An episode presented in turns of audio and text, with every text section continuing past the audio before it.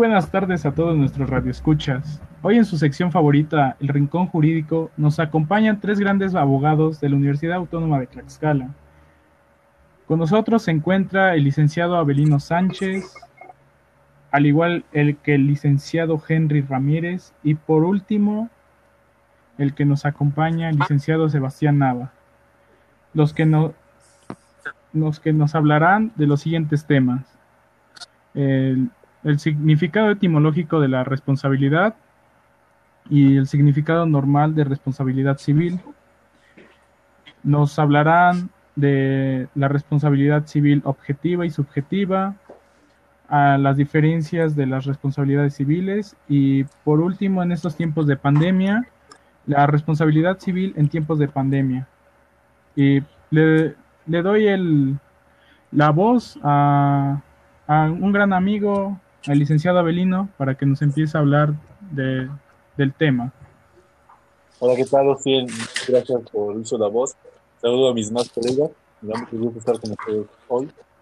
Y para empezar con el tema, a ver, el vocablo castellano responsabilidad deriva del latín respondo, cuyo sufijo puede cambiar a es o el. Entonces, la palabra está compuesta de re, de responder y de e o r, lo cual ya aglutinando estas partes de la palabra es traducible a estar obligado. Se trata entonces de una voz anfibológica, es decir, que tiene varias interpretaciones, las cuales son 1. Calidad de responsable, Dos, deuda, obligación de responder. Tres, cargo o obligación moral. Hierro en cosa o asunto determinado. Todo sujeto activo de derecho para reconocer las consecuencias de un acto, un acto suyo, inteligente y libre. Eso sería todo Muchas gracias. Muchas gracias, licenciado Belino. Eh, muy acertada su participación y pues poco a poco vamos desglosando este, estos temas y por segunda participación eh, le, doy, le doy la palabra al compañero licenciado Henry Ramírez para que nos hable de la responsabilidad civil objetiva y subjetiva.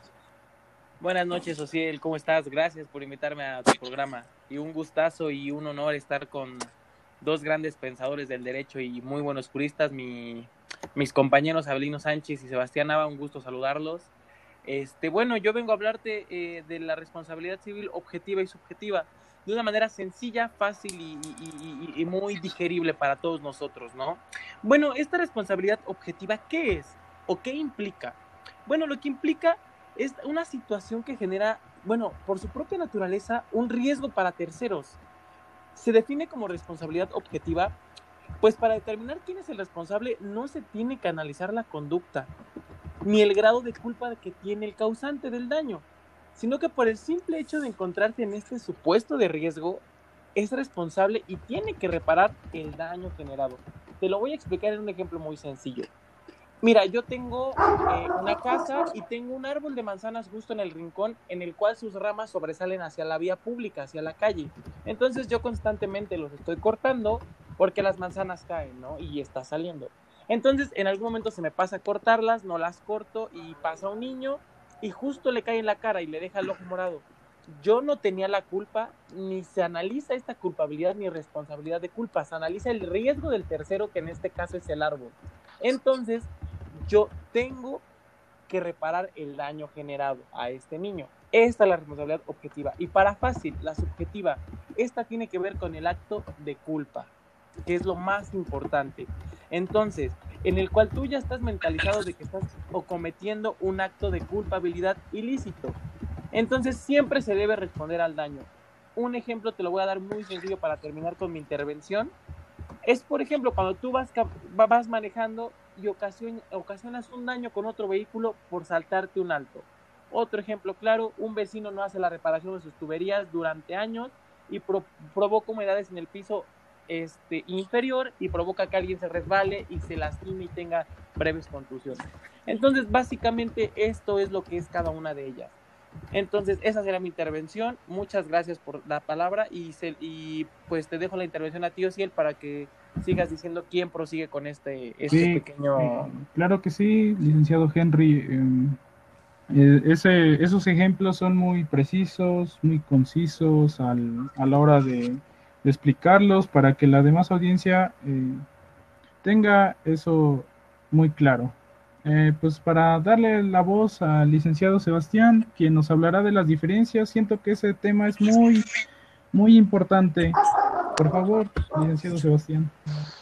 Claro que sí, compañero Ciel, un gustazo estar aquí otra vez como invitado. Eh, de verdad que me da muchísimo gusto compartir eh, conocimientos y poder llegar a algo con mis compañeros y, y queridísimos colegas Averino Sánchez Podos y Kevin Henry, hermano, ¿cuánto, cuánto sin verte, cuánto sin escucharnos? Pues sí, eh, ya puntualizando y recapitulando lo que ya dijeron mis compañeros, es el sentido etimológico, el significado de, los tipos de responsabilidades. Yo voy a marcar las, diferencias del tipo de responsabilidades. Empezaré. Eh, la primera eh, diferencia entre la responsabilidad objetiva y la subjetiva es que la objetiva debiera de ser titular o poseedor de cosas por sí mismas peligrosas.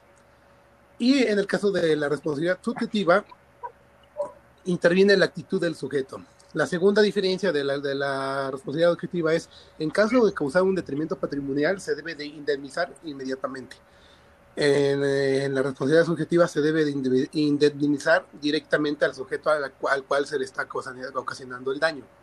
La tercera eh, diferencia es que en la, responsabilidad objetiva es independiente a la culpa por parte del sujeto responsable. Mientras tanto, en la subjetiva reposa en la idea de la culpa. La cuarta eh, diferencia es que la responsabilidad objetiva radica en el derecho real de goce y disposición. Proviene de la posición o propiedad. Mientras tanto, en la subjetiva proviene de una acción o omisión del obligado. Este es, muy, este es un tema muy importante al hablar de acción y omisión. Por eso eh, se, vuelve un tanto difícil hablar de esta responsabilidad, ya que interviene mucho la, acción del sujeto. La última responsabilidad, la última característica de la responsabilidad objetiva y la más importante y más larga es que la ilicitud no es uno de sus elementos, pues basta con que ya se haya ocasionado un, un daño para que el sujeto que hizo uso del instrumento sea responsable de los causados. La última eh, eh, diferencia de la responsabilidad subjetiva es que la licitud es uno de sus elementos. Eh, termina, esta sería mi, mi colaboración en, este, en este trabajo y en este ejercicio de, dialéctico con mis compañeros y colegas, queridísimos amigos. Te dejo la palabra, querido amigo Ciel. Sí, muy bien muy bien, licenciado Sebastián. Ah, bueno, por último, se hablará de la responsabilidad civil en tiempos de pandemia. Es algo muy, muy fácil, muy sencillo. Muy bien. Ya para finalizar, pues la pandemia, desde que empezó el confinamiento el año pasado, muchas personas perdieron sus empleos, dejaron sus ocupaciones eh, que generaban ingresos y por miedo a, contagiar, a contagiarse hubo un declive económico. Realmente estuvimos en una crisis. Eh, muchos, muchos de los empleadores quedaron en bancarrota. Entonces, no pudieron indemnizar a los trabajadores debidamente.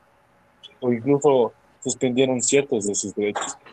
Entonces, aquí lo que vemos en tiempo de pandemia es cómo la responsabilidad subjetiva deja de cumplirse, deja de acatarse por algo de fuerza mayor lo cual estaríamos en la teoría de la previsión civil.